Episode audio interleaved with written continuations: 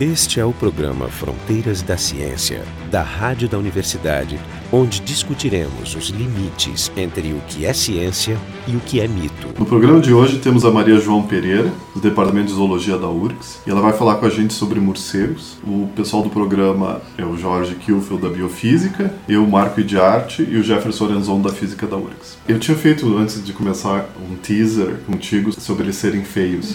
eu queria começar por aí, tu defendeu tão bem, queria ver se no programa tu defende tão bem. Mas essa é a primeira pergunta, se eles são feios? Eles não são feios. A maior parte das pessoas, na verdade, nunca viu um morcego na mão. Claro que a questão de considerar bonito ou feio varia pessoa para pessoa. Há pessoas que acham aranhas bonitas, eu também acho, que acham serpentes bonitas, eu também acho. E também acho que vários morcegos são bastante bonitos. São mamíferos, uh, são muito coloridos. Alguns têm uns focinhos realmente estranhos para aquilo que nós estamos acostumados a ver em mamíferos, mas há uns extremamente bonitos, extremamente simpáticos. A percepção que as pessoas têm é de um animal que voa, que voa no escuro, que voa de noite, e as fotografias normalmente não fazem justiça ao aspecto dos morcegos. Ah, bom, e dá para acrescentar um aspecto aparentemente repulsivo, que é o fato de que existem alguns que são hematófagos, que chupam Exato, sangue e, e que transmitem doenças. O que, o que eu tinha dito não era baseado Era estético, baseado né? mais no que se observar, Uhum. tem garras, porque em geral quando ele está pousado a gente não consegue definir muito bem É, o as corpo. pessoas Como eu- pensam muito no morcego como um rato com asa. Não, de facto, os morcegos na, na filogenia estão bem afastados dos ratos. Essa percepção do animal quando está pousado, lá está, tem muito a ver com aquilo que nós estamos acostumados a ver um mamífero, um animal de trápode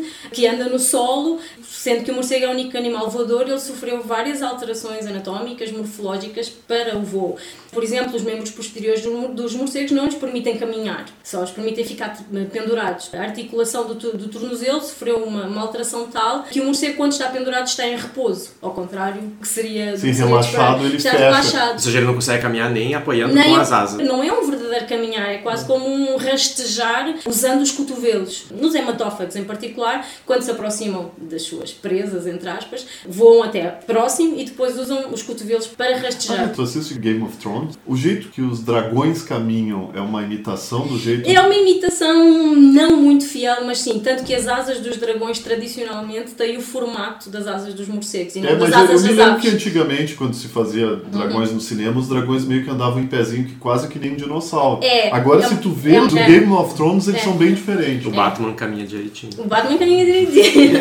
Na verdade, os membros anteriores dos morcegos, que são as asas, não são mais do que membros anteriores de todos os mamíferos. Se nós esticarmos o nosso braço, o braço do morcego é exatamente igual, só que en- enquanto que nós temos braço e antebraço mais compridos, os morcegos têm braço e antebraço mais curto e o que se desenvolveu muito foram os dedos. E é isso que depois fica unido pela membrana alar. Portanto, tem muito a ver com aquilo que nós estamos acostumados a ver em mamíferos. Ah, só para dizer dos ratos, do ponto de vista ecológico, os morcegos não podiam ser mais distintos dos ratos. Pois é, que interessante, né? É. Porque historicamente, inclusive a palavra morcego vem de mor, é. mur, no latim, quer dizer rato, e É. cego, ou seja, rato cego. Essa palavra se repete em outras línguas, no holandês, no alemão. É muito. né? Só em chinês é que, é- acho eu, em chinês é andorinha da noite. Andorinha da noite. Andorinha Os da chineses são os poetas. Não, porquê? Porque no Oriente a visão sobre os morcegos é completamente distinta do Ocidente. Nós no Ocidente eh, associamos os morcegos às bruxas, ao escuro, à noite. O escuro é sempre algo associado ao mal. São 12 horas do, do dia que não têm tanta É, luz. que não foram No- astrônomos que propuseram. no Oriente há um, é um mundo um pouco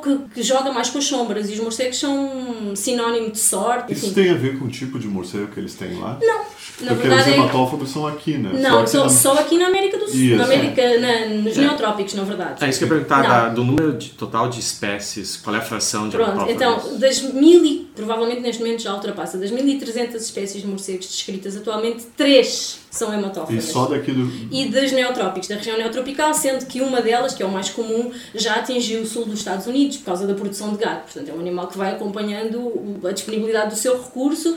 Mas eles processos- originalmente são da onde aqui? São América Central e América do Sul, assim, praticamente distribuído Con- por toda a Concentrados região no tropical. Equador, né? Mais assim na região da Venezuela, Guianos é onde está mais. Mas, Mas tem até aqui no sul, Tem aqui no Argentina, sul, no Brasil. sim, desde que haja alguma. Aqui na nossa região tem. Sim, tem, Tem. claro que sim. E eles são Aqui. grandes? Eh, Isso é outra questão interessante. A maioria dos morcegos, tirando as raposas voadoras, não ultrapassa os 20, 30 gramas, portanto são animais pequenos. Isso é um constrangimento muito interessante associado ao voo. Em média, os morcegos têm 13, 14 gramas e uns são menores. Uhum. Aliás, há um que é um morcego hematófago que se alimenta preferencialmente de sangue de aves e não de sangue de mamíferos, que é o Diphylia caudata. É um morcego branquinho que parece um ursinho. Os dois que também tem grandes. É assim, tradicionalmente, embora isto cientificamente já não seja muito correto, dividiam-se os morcegos em dois grupos. Os Microchiroptera, sendo que Chiroptera é a ordem dos morcegos, que seriam os morcegos mais pequenos em partida, ou menores à partida, e os Megachiroptera, que seriam os, os maiores, que são essas tais raposas voadoras. A raposa não tem nada a ver com raposa. Só no aspecto, porque Só- parecem realmente cachorros ou raposas com asas. O tamanho também não é muito grande. É assim, o maior, que é a raposa voadora de uma, que ocorre nas Filipinas, ela pode ter até 50, 60 centímetros de corpo e quase 2 metros de De envergadura. envergadura. Uhum. E, Não, tá, bate mas no- para dizer assim,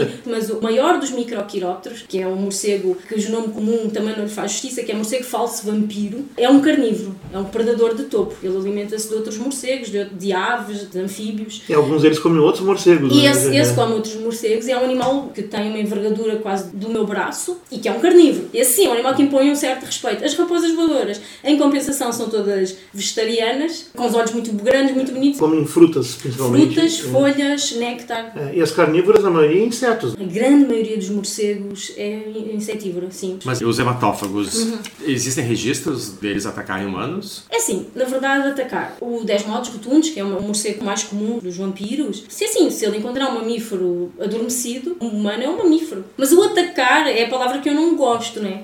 Porque o que nós temos dos filmes e das séries de televisão é que os vampiros têm uns grandes caninos gigantes e atacam o pescoço e ficam a sugar sangue. Esta é a imagem. A gente usa. Eles Fui, não- ata- fui atacado por mosquitos Sim, e mesmo claro. assim o mosquito não é uma ameaça. São bem mais física. Mas só para dizer como é que esses morcegos se alimentam. Eles têm uns, uns incisivos que são como uma, uma gilete e que faz um corte como aqueles cortes que nós às vezes fazemos com folhas de papel. Só que a saliva desses animais tem uma substância anticoagulante e o sangue fica a escorrer um pouco mais tempo. E eles E- ficam a lamber e não sugam, assim, sugar, sugar sangue. Sim, na verdade, então eles não podem atacar no sentido como um mosquito atacaria, porque o mosquito, o- tu tá se mexendo e o mosquito tá, tá indo. O que eles fazem é tentar beber sangue de animais que estão a dormir. É, o, Tá o mosquito também tem na saliva uma- um anticoagulante para ajudar. Aliás, esse anticoagulante de uma espécie específica de está sendo preparado para ser um medicamento É, não, para já, ajudar já pacientes é, de derrame, né? É, já é usado para doenças cardíacas. Mas não é, é só anticoagulante, ele não é anestésico. É anestésico Ah, e também. anticoagulante. Mas é assim, o corte é exatamente semelhante a um corte de uma folha de papel.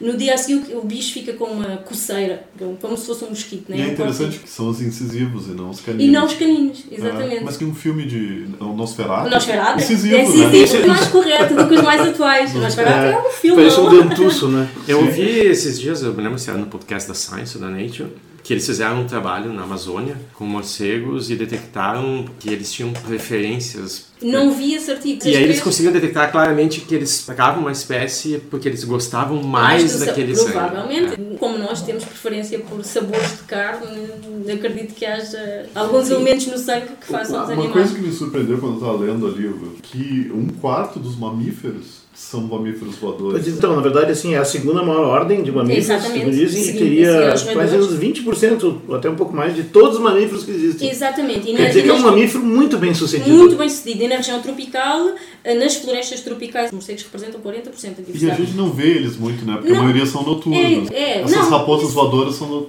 Essas grandonas são diurnas, né? Não, elas não são diurnas, elas são crepusculares. O que acontece é como elas se abrigam em árvores, os abrigos delas são visíveis. É como uma árvore que tem cegonhas ou uma ave Ah, qualquer, elas estão penduradas nas árvores, não estão a dormir o dia inteiro, portanto podem estar em atividades de, de limpeza, grupo, de né? limpeza, de, de- Caça-piolho. Exatamente. Aliás, caça-piolho não, porque eles não têm piolho. Isso Não, é, uma tem, das coisas tem raras. outros parasitas. Tem- Há algumas espécies que são semidiurnas e isso também leva a questões porque é que eles evoluíram para um modo de vida noturno e essas espécies que são diurnas ocorrem essencialmente em ilhas, ilhas oceânicas. Então pode ser porque nocturnalidade foi uma forma de fugir a predadores, por exemplo, e nessas ilhas eles não têm predadores, portanto podem usar o dia, mas eu gosto sempre de soluções de modelos de consenso em ecologia.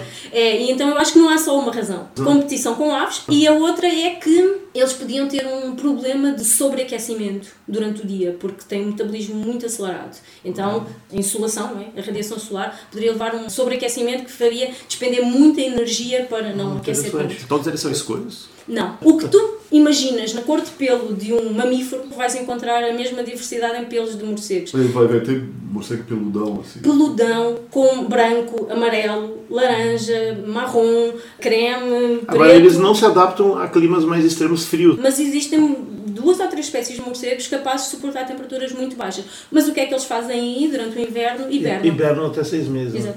Mas também tem o torpor, né? Que Ainda é o torpor? Torpor é, é, é uma redução do metabolismo, equivalente à hibernação. Enquanto que na hibernação a temperatura corporal desce ao nível da temperatura ambiente, portanto, se a temperatura ambiente está a 5 graus, o corpo desce a 5 graus e há uma redução quase total da, da taxa metabólica, ela fica mínima, não há praticamente gasto energético. O torpor é uma redução da temperatura corporal, mas não tão extrema. Em geral, quando os mamíferos entram em torpor, conseguem baixar dos 36 graus Celsius, que, que está- que é a sua temperatura normal, para uns 12, 14 graus Celsius, o que já é uma redução Sim, muito mas é- a significativa. diferença é porque o torpor é mais de curto É de prazo. curto prazo. Em Curto geral, prazo, o ele torpor é faz de o dia prazo. todo, por exemplo, durante a noite. É o que os beija-flores É fazem. exatamente, é o que os beija-flores fazem durante a noite e os morcegos, alguns fazem durante o dia. Há umas teorias que não estão totalmente comprovadas que também o podem fazer no calor. Ou seja, quando, é- quando, é- adaptação, quando há excesso de calor também podem entrar em Com, com torpor. beija-flores dizem que porque como eles têm uma relação massa corporal e a consumo energético É. determinado, É. eles precisam comer permanentemente. Tem- E como à noite eles não podem se alimentar porque eles não enxergam, então eles têm que ir lá e desligar a máquina e apagar a mesa. Porque senão, se ele ficasse só dormindo,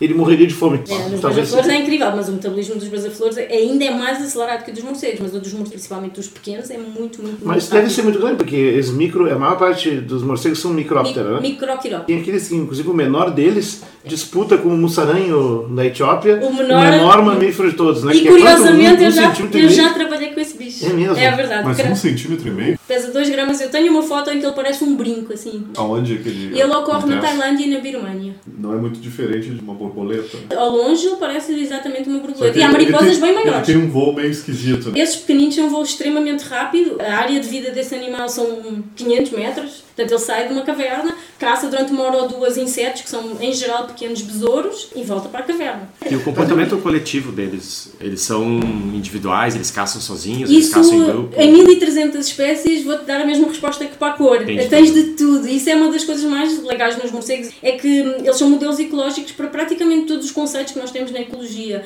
Desde hum, espécies que são altamente coloniais, ou seja, formam grupos em que as mães ensinam os filhos, em que, por exemplo, há filopatria natal, em que as fêmeas voltam todas ao mesmo abrigo para dar à luz. Eh, Então, na- naquela caverna vamos ter mães, tias, primas, sobrinhas. Se lembra talvez colunas de pinguins, que são raros, Sim, né? sim. Porque tem algumas delas de mais de um milhão de espécies, Sim, de e os indivíduos. morcegos também. E os morcegos têm uma reprodução muito lenta, que é o grande problema. É um a Uhum. três filhotes no máximo por ano. né? Isso é uma das coisas que eu também acho muito fascinantes nos morcegos. Apesar do pequeno tamanho, quando nós traçamos uma linha, por exemplo, de características da vida e massa corporal, os morcegos saem completamente dessa linha que nós encontramos nos mamíferos. Nós, pelo tamanho corporal, esperávamos que eles tivessem uma história de vida semelhante aos ratos, porque são mais ou menos o mesmo tamanho, ou seja, atingirem uma maturação sexual muito cedo, terem um monte de filhotes e viverem pouco tempo. Os morcegos saem completamente dessa relação linear que nós encontramos. Eles demoram a atingir a maturação sexual, no mínimo um ano, há, há espécies que demoram dois ou três anos, têm uma cria por ano apenas e são muito longevos. O espécimen que se sabe teve pelo menos 33 anos, ele foi anilhado,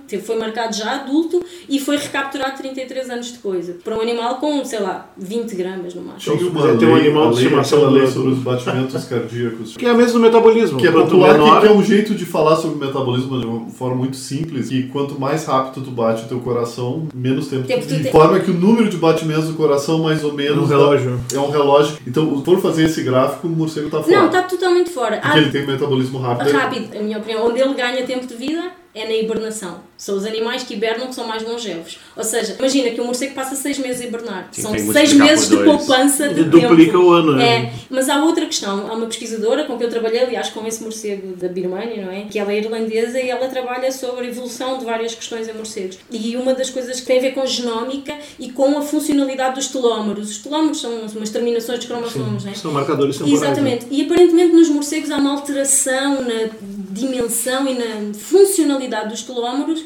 que os faz serem mais longevos. Ah, quer dizer, tem uma razão celular também. Seja a apoptose Aparentemente. nos Ap- morcegos. É, é, aparentemente. E algumas aves que migram também parecem ter o mesmo tipo de alteração cromossómica, mas é ainda inexplorado. Bom, os vampiros vivem mais também, né? Mas-. Agora, voltando um pouco atrás, assim. Então, esse é o maior, talvez o mais bem sucedido grupo de mamíferos, o segundo maior, só atrás dos rode- rodentes, Do dos ponto de roedores. vista de taxonómico, sim, os roedores são mais. Então, essa, são é uma- mais essa é a coincidência, que É. ratos e morcegos estão tão juntos na, na é. sistemática, É. mas é só uma coincidência. Ele é o único mamífero que voa. Sim. Tem outras três espécies pelo menos, que são planadores, né? Os esquilos, os colugos, Os colugos. e, e os falangiformes, que são os É voo, tô falando de voo ativo. né? Voo ativo, Voa- voo propulsionado. Não, enfim, para mim o voo é uma coisa que é manobrada. Verdadeiro voo, só os morcegos é que têm. Só os os morcegos colugos, aqueles esquilos que têm umas membranas dérmicas, na verdade eles planam, claro, mas de mamíferos, não é? Só os morcegos é que têm a capacidade de voo manobrável. E outra coisa legal, ao contrário de todas as aves, à exceção dos colibris, os morcegos conseguem voar para trás. E a outra coisa é que é o diferente de todas as aves, as aves, a asa contém o o antebraço e o braço, e que a asa é. do morcego são só os dedos. Não é bem, bem assim, não. Não? A, a grande parte da asa são os dedos, mas a, membrana alar liga praticamente todo o corpo. Portanto, ela liga braço, antebraço, mão, Ah, pega tudo. E cauda. Mas, Mas ele não consegue ficar voando no mesmo lugar como os. Como os colibris, Colibris, consegue sim. consegue Tanto também. que há morcegos que se alimentam exatamente da mesma forma Os que os colibris colibris. são os beija-flores. Eh, Exatamente. Nectarívoros. Fazem o mesmo que fazem os, os, os beija-flores, não é? Que é inserir a, a língua no- numa flor. Outros enfiam-se praticamente dentro da flor para, entre aspas, roubar o néctar. Aliás, esses nectarívoros parece que também é o, é mamífero com a maior língua em proporção ao corpo, É, que tem que exatamente. enfiar lá dentro da flor, que se adaptou Há exatamente para fugir. morcegos que E têm a faz, língua... a, e faz a né? Exatamente. Há morcegos que têm língua maior que o tamanho do corpo. Ela acaba por enrolar, como acontece em algumas borboletas. Tem a rola, interior do corpo do animal. E claro, como todos os, como todos os animais se alimentam de néctar ou de pólen, eles acabam por transportar pólen de umas plantas, de umas flores para as outras e acabam por fazer polinização. Há um morcego nos desertos do norte do México e do sul dos Estados Unidos que faz uma migração anual e ao longo dessa migração ele vai polinizando várias plantas do deserto de Sonora. E é o único responsável pela polinização daquelas plantas. Ah, Não é só polinização, mas também disseminação de sementes através das fezes. Exatamente. Comem as frutas e É. espalham. Inclusive o guano, né? É o melhor fertilizante natural, inclusive é quando trabalhava em cavernas lá em Portugal, trazia sempre um saquinho de guano para pôr nas minhas plantinhas lá em casa. Há tribos em África, na- em Ásia, na Birmania, onde eu trabalhei, que vivem exclusivamente da extração do guano para vender. Não é um grande negócio, mas é um negócio que consegue sustentar eh, várias famílias, várias aldeias. Uma das cavernas onde, onde eu coletei, lá na Birmania, a própria comunidade dizia, não, sim senhor, pode ir lá, manusear, Mas não leva. mas não mata, porque isto é a nossa pão. forma de subsistência. Ah, e a outra coisa é o controle de populações de insetos. Parece Sim. que é decisivo. Inclusive, nos ambientes tropicais, se tirasse todos os morcegos, nós vamos ter um desastre ambiental. E sim, os americanos, como em geral o fazem, quantificam tudo em dólar. E saiu um artigo há, há pouco tempo em que eles quantificaram o impacto positivo que os morcegos têm sobre aquela região da cintura do, do milho, Midwest americano, e o impacto positivo era, eu não quero, não quero mentir, mas acho que era 10 bilhões de dólares por ano, quer em controle de, de insetos, quer no que os agricultores poupavam em termos de uso de pesticidas.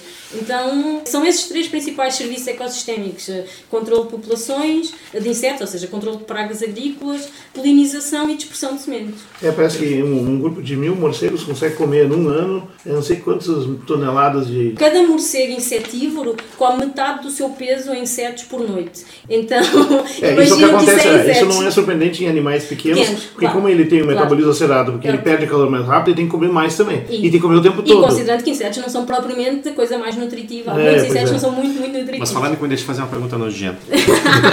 em teoria de jogos se usa o, o morcego como um exemplo de um mecanismo de cooperação que é quando existe correlação espacial, ou seja, quando indivíduos permanecem muito tempo próximos. Morcegos em caverna, como eles costumam voltar e permanecer mais ou menos na mesma posição, eles compartilham aquela região, os mesmos morcegos, mesmo não tendo laços de, de família com eles. Então a pergunta é, eles compartilham sangue Os- quando algum não consegue? Os hematófagos, sim. Está comprovado que os 10 modos rotundos, o morcego vampiro comum, quando não se consegue alimentar, e o sangue é muito pouco nutritivo também. Então, quando um, um hematófago não se consegue alimentar, há um vizinho, pode ser familiar ou amigo, É a parte do jeito que eu quero que tu diga como eles compartilham. Exatamente, que, que regurgita um pouco de sangue. É assim, chama-se isto, eu até essa, por acaso essa é uma pergunta engraçada que eu faço essa pergunta muitas vezes aos alunos nas aulas. Isto será altruísmo? Ou é porque amanhã posso ser eu? Mas o seja, altruísmo ele vem daí. o altruísmo vem daí, né? Então, é isso que eu falei, se usa como exemplo de cooperação por convivência espacial, mesmo E- sem... Exatamente, normalmente o mecanismo é o animal indica de alguma forma, através do comportamento, que não conseguiu comer. E o outro regurgita um pouco de sangue diretamente para a boca do outro, do outro animal, é a partilha de comida. E, Bom, mas as aves todas fazem isso com seus filhotes ninguém com filhotes, mas filhotes é diferente. Filhotes são é mais diferente. É, ah, porque é, outro mecanismo, é um porque daí é tu tem... cuidado parental. Aí é, é, o- é o quinto Sim, é- é, é uma aula que eu dou que é benefícios da socialidade. E ou, também há as desvantagens da socialidade, não é? Mas um dos benefícios é esse, é eventualmente no dia em que eu tenho um pouco de azar, ah, né, nós também vivemos em sociedade, então. A outra diferença é que as aves não fazem isso de- cabeça para baixo. Pois não. Essa é uma dificuldade Não, mas isso também é outro mito, que é muitos morcegos penduram-se, exatamente como nós vemos nos filmes. Muitos fazem isso, mas muitos não estão totalmente de cabeça para baixo. Podem estar razoavelmente inclinados, dar uma, uma superfície um pouco mais inclinada para ficar assim, mais ou menos deitadinhos. Há uns que usam folhas como abrigos ou plantas como abrigos, que às vezes até podem estar mais ou menos em pé. Tem alguma coisa, digamos, interna que reflete o fato deles permanecerem de cabeça para baixo, alguns pelo menos? Tem essa Alguma- questão que eu alguma falei variação? no início, essa, essa alteração numa articulação do tornozelo é um, é um mecanismo Mas, uh, nos órgãos internos Nos órgãos alguma- internos não há assim nada especial. Eles têm, por exemplo, uma alteração na capacidade de movimentação do pescoço, eles conseguem rodar mais o pescoço do que Uhum. os mamíferos em, em particular. Portanto, É eles como- conseguem estar pendurados de cabeça para baixo, mas rodar a cabeça quase a 180 como algumas graus. aves fazem. Sim, sim. E na hora de se reproduzir é de cabeça para baixo também? É. Um dos prémios Ig Nobel de há uns anos Exato, atrás é o felátil. que- foi exatamente sobre alguns comportamentos sexuais bem interessantes. Bem, bem moderno. Mas a gente não está falando de uma das coisas Vamos mais sair do notáveis. sexo pouco, vamos falar em superpoderes. Mas assim, então, rato cego é a nomenclatura errada? Tudo popular, errado. Não é rato e não é cego. Não é rato. E não é cego. Não é Aliás, cego. a visão é boa, inclusive Em nos geral, macro é nas bem ma- boa. Nos megaquirópteros é boa, É boa. porque eles usam essencialmente os olhos. Porquê? Essa diferenciação que eu usei, que, que não é cientificamente já muito correta, mas os megaquirópteros em geral não têm a capacidade de ecolocalização. é Isso, é só, é só os pequenos que tem, né? Só, em geral, só micros. os micro. Há umas raposas voadoras que têm uma ecolocalização mais arcaica, mais primitiva. Os estalos? Que são os estalos com a língua. Também? é- Não. esse é o que nós ouvimos em geral nas colónias, nas cavernas. E é esse que algumas pessoas conseguem fazer também. Ah, exatamente, os estalos com Ah, a alguns cegos Algumas, usam. algumas É, pessoas é, fazem. Ah, Não só cegos, Os tu, aborígenes. consegue, tu consegue aprender É, a fazer consegues isso. aprender. Demonstração. Na verdade, há uma pesquisadora norte-americana que- e o filho dela, desde jovem, começou a se interessar muito também pelo tema. E ele, que não é cego, também já está com uma forte capacidade de ecolocalizar. E assim, na verdade, a ecolocalização não é um superpoder. O que eles desenvolveram foi uma capacidade de ter o seu aparato auditivo e o seu cérebro mu- muito capacitado para receber os, os ecos dos sons que eles emitem. Mas é basicamente é en- envio de som, portanto é usar a voz, não é? E o retorno do som, ou ser capaz de, de distinguir esse retorno do som e criar uma imagem mental que é com base no som e não com base nos olhos. Para nós isso é uma coisa verdadeiramente estranha, mas não é, é? não, é estranho, mas também é fascinante, porque é o único sentido que é autogerido, ou seja, tu produz o estímulo que tu coleta. É. Né? Os outros tu usa é. passivamente, É. a reflexo da luz solar ou, ou tato- sons da natureza. o Não, tato, tato também implica uma, uma certa procura, mas é isso, no caso do, da ecolocalização, É, é, tu envias uma mensagem para o ambiente e recebes a, recebes a Pois é, isso resposta. que eu queria entender melhor. Com Doppler e, e com os batimentos tu consegue pegar a, a velocidade. calcular tudo. Mas como é que tu pega a distância? É uma interpretação como, como na visão. Mas porque tu, tu, manda, tu manda pulsos contínuos com uma certa frequência. É, é Sim. tá. E aí, como Eles retornam. pelo Doppler, essa frequência é modificada Muda- e tem mas é o tempo do retorno do eco. É o tempo do retorno do eco. É eu exatamente a tava mesma lendo que coisa. tem duas estratégias que, É. ele- que eles usam. Tu no- podes enviar o som dependendo do tempo que o teu Mas som. é que, é que como tu tá mandando um. Pensa um assim, como é que tu sabes né? que um, como é que tu sabes que uma tempestade está perto ou está longe? Quando tu vês o relâmpago e a seguir ouves o trovão. É, mas aí é, É o. o tempo de distância Não. entre a emissão de luz, não é? E a, e, a, e a emissão do som. No caso dos morcegos é a mesma coisa. Tu emites o som e o tempo que o teu eco demora a voltar permite ao cérebro do morcego calcular a distância. Mas aí se ele faz isso, ele não consegue pegar a velocidade, porque para pegar a velocidade ele tem que ter um, um som contínuo com Mas nem tem uma todos- certa frequência. Mas nem os todos, lá está, isso é verdade. Nem todos os morcegos conseguem pegar velocidade. Nem todos os morcegos têm essa capacidade do efeito Doppler. Não, então o que tu tens são diferentes eh, formas de emitir som. Tu tens os morcegos que emitem frequência constante, que são os que têm a capacidade de Doppler, e os que emitem frequência modulada, que são pulsos piu, piu, piu. É, o que eles chamam aqui de colocação de baixo, de ciclo de baixa potência, É, né? os de Ou de low baixo esforço. low duty duty e e os O high low duty é assim, ó, ele. É. separa a chamada, ele dá um trem, dá um para e espera o eco voltar. Ah, bom, É. aí E aí, aí ele corrige. Ah, mas- e o outro é, do high é. duty, aí ele, ele modula a frequência é. e aí ele consegue um estímulo contínuo, né? Aí você É, É, porque tem uma frequência que ele é mais sensível. Na então, verdade, é, é- é, os, os de frequência constante emitem o mesmo. Imagina que eu conseguia falar sempre com a mesma frequência, né? emitem um pulso que normalmente é mais longo, faz. Uma nota. Ah, Exatamente, ah, uma nota. O cérebro do animal está inclusivamente capacitado para separar o que é emitido e o que é recebido. Mas como eles intervalam essa emissão de pio, os outros não. Tu, tu, tu, Mas na verdade a, audição dos mamíferos normal, inclusive do humano, também faz separação conforme o comprimento Claro, de onda. claro. O comprimento de ondas maiores que a distância entre os dois ouvidos. Claro, para poder ter a, a audição estéreo. Exatamente. Então tem uma estratégia para uma coisa, para comprimento de ondas menores, porque aí tu não tem como pegar a fase, e o comprimento de ondas maiores. Exatamente. Mas uma das coisas é que a emissão de som é terrível, é 130 decibéis. Não, isso é no emite Em mais alguns alto. é o mais alto, mas assim, é muito alto. Tanto que eh, nessa edição de, de ciclo intenso, é que é Sim. de frequência contínua, enquanto está emitindo, ele O contrai bloqueia. um aparelho auditivo, É só pra senão gente ter ele uma ficaria ideia. surdo do só grito pra gente dele. ter uma ideia, 120 decibéis é o limite de dor. É, até 110. 130 80 decibéis é 10 vezes Não, é horrível. É, 10 é, vezes é, essa é, é, é lesão física mesmo. Então nós estamos falando um nível de muito barulho. Mas esse que a é o gente não ouve. Não ouve. gente. Na verdade, as- às vezes as frequências terminais nós já conseguimos ouvir. As frequências terminais do som dele já baixam um pouquinho a frequência. Sim, aqueles que a gente ouve, na verdade, são os infratons que são na janela do audível Não, de uma o gritaria que tem lá não, em não, cima. Não, não, Esses que que nós ouvimos são sons audíveis que eles emitem em colónia, quando, não em navegação, não quando estão a caçar. O que nós ouvimos quando eles estão a caçar são normalmente nessas frequências moduladas, podem começar a uma alta frequência e vir até uma, uma frequência que nós conseguimos ouvir, sei lá, os 20 kHz, que ainda conseguimos ouvir mais qualquer coisa. Uhum. Esse morcego que emite esses- essa intensidade de som realmente é um morcego, que eu acho eu, que é o Noctilio apurinos, é um morcego pescador. Então eh, o som dele tem que ter a capacidade de atravessar um pouco a água para ele conseguir pescar. Poderia fazer é um grandão. sonar. Ele é grandão dentro dos microquirópteros, forte, né? é furtão, tem umas, uns membros posteriores extremamente fortes porque ele pesca como aquela águia pesqueira americana. Ele pesca com, as- com os membros posteriores, ele arranca os peixes da água. Falar em entrar na água, a forma que os morcegos bebem água é um negócio notável, né? Faz um voo rasante. Faz um voo rasante e bebe abre a gota a gota. É. Gota a gota. Mas isso as andorinhas fazem. Fazem. né? Tem, tem essa coisa da transmissão de doenças, né? Que eles são espécies reservatórias para algumas doenças e o mais famoso é o ebola, né? Vamos ver, eu gosto muito das coisas claras. Nós somos mamíferos. E então nós partilhamos com os outros mamíferos um conjunto de coisas boas e de coisas menos boas, como são os os agentes patogénicos. Quanto mais próximos de nós estiverem os mamíferos, mais probabilidade nós temos de partilhar doenças. Com os primatas nós partilhamos um monte de doenças, já o ebola, no caso, no- eventualmente terá vindo de primatas, eventualmente terá vindo de raposas voadoras. Ah, nós também já transmitimos doenças a, a outros mamíferos, também já, já, já fomos responsáveis pela, pela transmissão de doenças. É normal. Assim, a raiva é, uma, é um vírus, não é? Que existe em todos os mamíferos selvagens. Quer dizer, em determinadas populações está erradicada, na, na maior parte da Europa já não há raiva, até por campanhas de vacinação, mas não há raiva, sei lá, em cães, animais domésticos. Se fizermos um controle de populações de raposa, talvez ainda encontremos eh, fenómenos de, desses agentes. No caso dos morcegos não é exceção, são mamíferos com partilham algumas, alguns vírus connosco. O que é que acontece? Em algumas dessas doenças, eles são reservatórios saudáveis, ou seja, conseguem transportar o vírus sem isso os afetar. Como há seres humanos, por exemplo, que são portadores de HIV sem nunca desenvolverem a AIDS, não é? Enfim. É, o, o chato, no caso dessa população da Nova Guiné, desses morcegos, é que o pessoal come lá.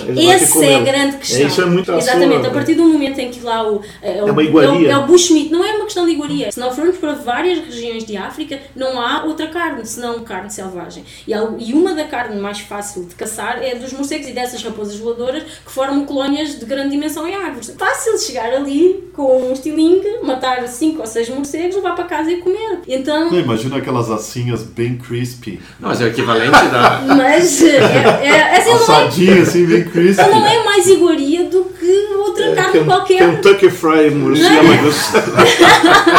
Batwings. É um problema de saúde pública e, simultaneamente, é um problema de conservação de várias espécies de morcegos. Em determinadas regiões, a caça é muito intensa. Então, em África, em algumas regiões da Ásia, a caça é um problema de conservação para essas espécies e, simultaneamente, infelizmente, é um problema para a saúde pública humana. É assim, a nossa de Porto Alegre é conhecida por ter uma população gigantesca no centro, lá nos prédios Hum. antigos. Ah, mas Mas é- eles fazem controle de insetos, mas eventualmente também É, é assim. favorecem raiva. Porquê é que todas as pessoas que trabalham com mamíferos ou manuseiam mamíferos devem ter, no mínimo, vacina contra a raiva? E quer dizer, há muita coisa que nós ainda não sabemos. Então, manusear animais com luvas, com máscara, preferencialmente, se nós tivermos assim desconfiança de alguma coisa mais estranha, e preferencialmente quando se come carne, e isso também é comum para quase todo o tipo de carne, ter a carne bem passada, não é? Ao contrário da carne gaúcha, né? do churrasco gaúcho, que deve vir em sangue. Eh, tarde um, do- um dos grandes problemas aí é exatamente isso, é que eles consomem carne e provavelmente, nem sei se a, se a cozedura será capaz de, de eliminar tudo o que são agentes patogénicos. Então a mensagem é essa, se forem comer carne de morcego, passem bem. A mensagem é não comam carne de morcego. Então esse foi o programa Fronteiras da Ciência. Hoje a gente teve aqui a Maria João Pereira, do Departamento de Zoologia da URGS, falando sobre morcegos. E o pessoal do programa, como sempre, o Jorge Kilfield, da Biofísica, eu, Marco de Arte, da Física, e o Jefferson Leslon, da Física também. O programa Fronteiras da Ciência é um projeto do Instituto de Física da URGS, direção técnica de Francisco Guazelli.